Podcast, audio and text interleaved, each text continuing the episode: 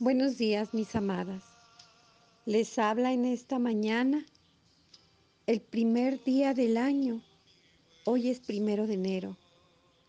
Y les habla una mujer impresionada por la gracia de Dios.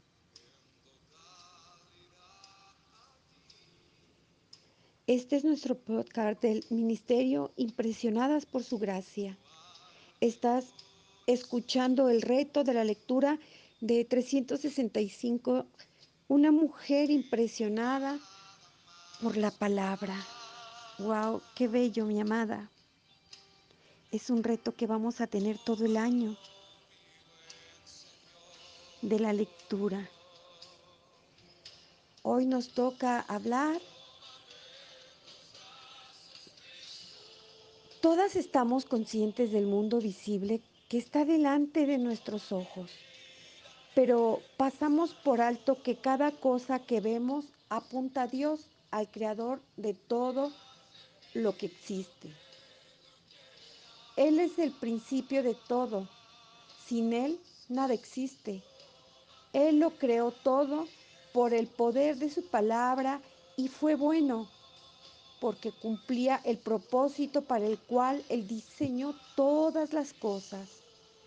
Su palabra es la luz que disipa el desorden, la confusión y las tinieblas de nuestras vidas. Como creador y dueño, Él también establece como su creación ha de funcionar. Él establece límites para nuestro bien. ¿Eres tu propio Dios o has comprendido que Él es el creador y tú su criatura?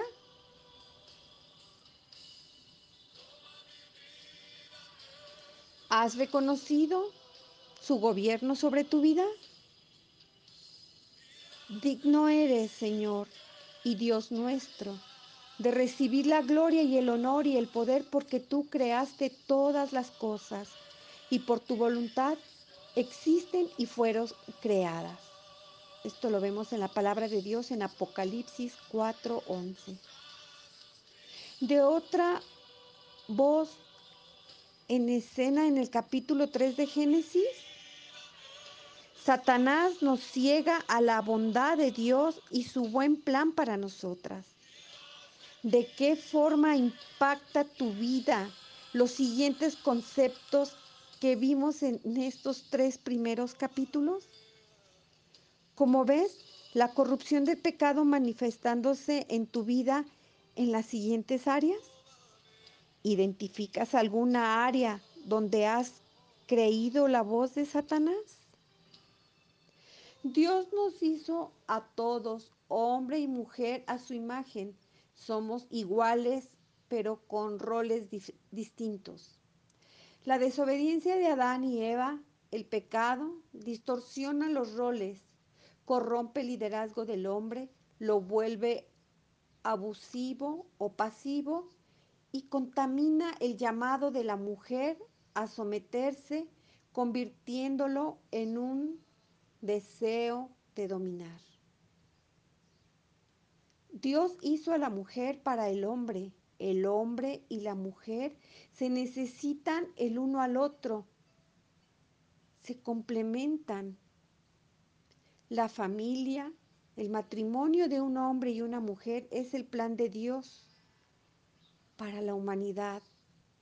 Esta unión es el único pacto matrimonial que Dios reconoce y la relación sexual diseñada por Dios. Esto lo vemos en Génesis 1.28, 2.24. No podemos cambiar lo que Dios dijo que era bueno cuando desobedecemos a Dios, intentamos escondernos de Él para encubrir nuestro pecado? ¿Qué te mostró Dios a ti en estos capítulos?